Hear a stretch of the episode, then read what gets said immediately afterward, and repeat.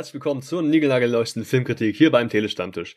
Diesmal habe ich eine DVD zugeschickt bekommen, direkt von Wild Bunch, beziehungsweise vom Vertrieb Universum Film, namens The Secret Man. Und The Secret Man, das ist ein Film mit Liam Neeson, der auch irgendwie ganz gut in die aktuelle Berichterstattung zur Verlegerin passt, denn genau genommen schließt er am Ende des Films die Verlegerin an, denn er beginnt mit der Einführung der Watergate-Affäre. The Secret Man geht exakt 103 Minuten lang, hat eine FSK ab 12 und stammt vom Regisseur Peter Lanzmann. Der gute Mann präsentiert uns hier einen historischen Dramafilm, der aber eigentlich das Leben vom Protagonisten Mark Feld in den Mittelpunkt rückt, also quasi so eine Art Biografie ist.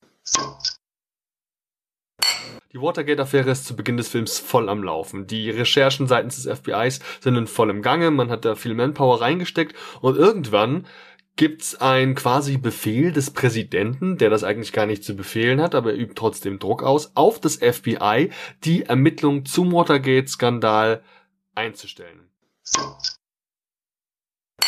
Das wiederum stößt Liam Neeson, der hier den Mark Feld spielt, übel auf.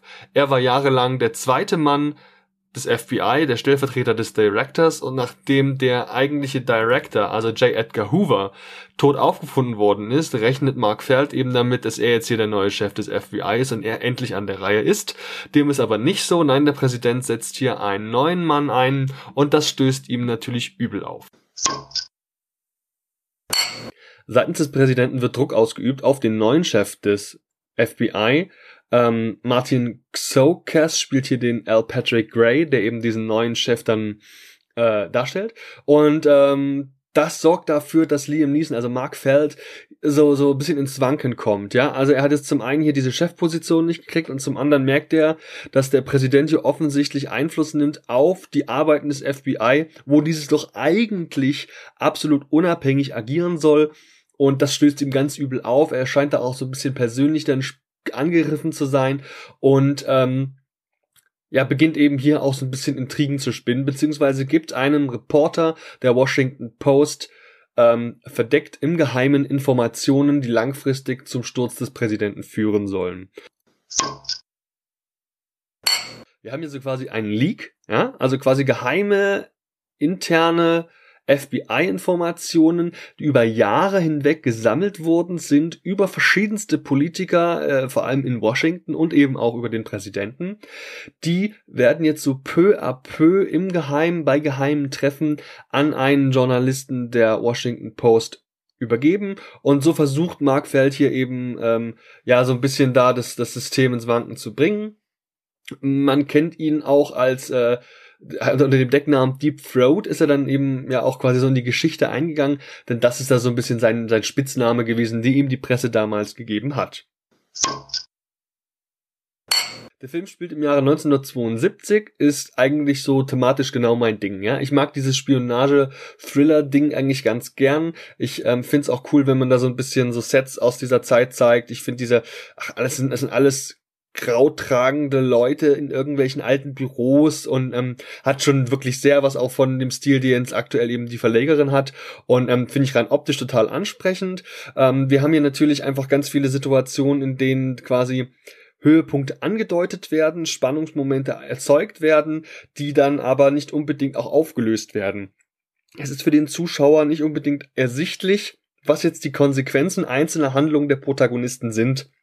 Was es in der Summe schwer macht, da quasi so ein richtiges Highlight oder so ein, so ein Spannungsbogen im Film selbst auszumachen, so dass wir quasi viele kleine Anspannungs, also Spannungsmomente haben und äh, aber diese nie richtig aufgelöst werden. Gerade jemanden wie mich als ähm, 30-jährigen Europäer, der jetzt vielleicht nicht so den Durchblick hat, was die US-amerikanischen äh, Behörden angeht, dem fällt es relativ schwer, dann auch nachzuvollziehen, okay, wer hat hier eigentlich welche Befugnisse, wer steckt mit wem zusammen und wer ist gegenüber wem auch rechenschaftspflichtig.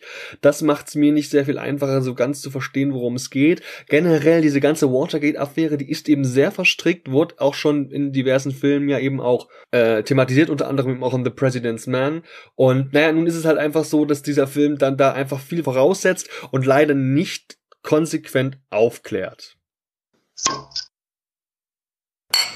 Es gibt einen Riesencast, also wirklich jede Menge Leute, könnt ihr euch vorstellen bei einem Film dieser Art, wo Journalisten gezeigt werden, wo Mitarbeiter des FBIs gezeigt werden, verschiedenste Regierungsvertreter gezeigt werden.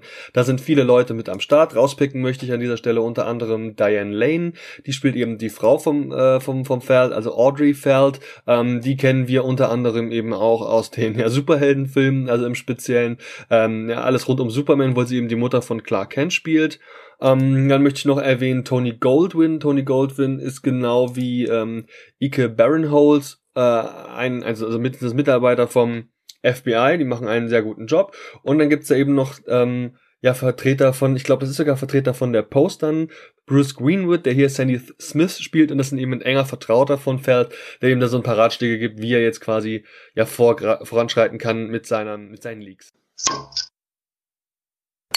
Ja, und mein Fazit ist ja so ein bisschen durchwachsen. Also im Grunde nach mag ich eben diesen ganzen, diese ganze Stilistik. Ich mag diese Polit-Thriller-Geschichte, wie gesagt, und deswegen gehe ich sehr positiv an diesen Film. Ähm, muss dann aber feststellen, dass er so ein bisschen eigentlich auch nur Standardkost abliefert und leider wenig Höhepunkte bietet. Es ist so, dass hier viel vorausgesetzt wird und wenig erklärt.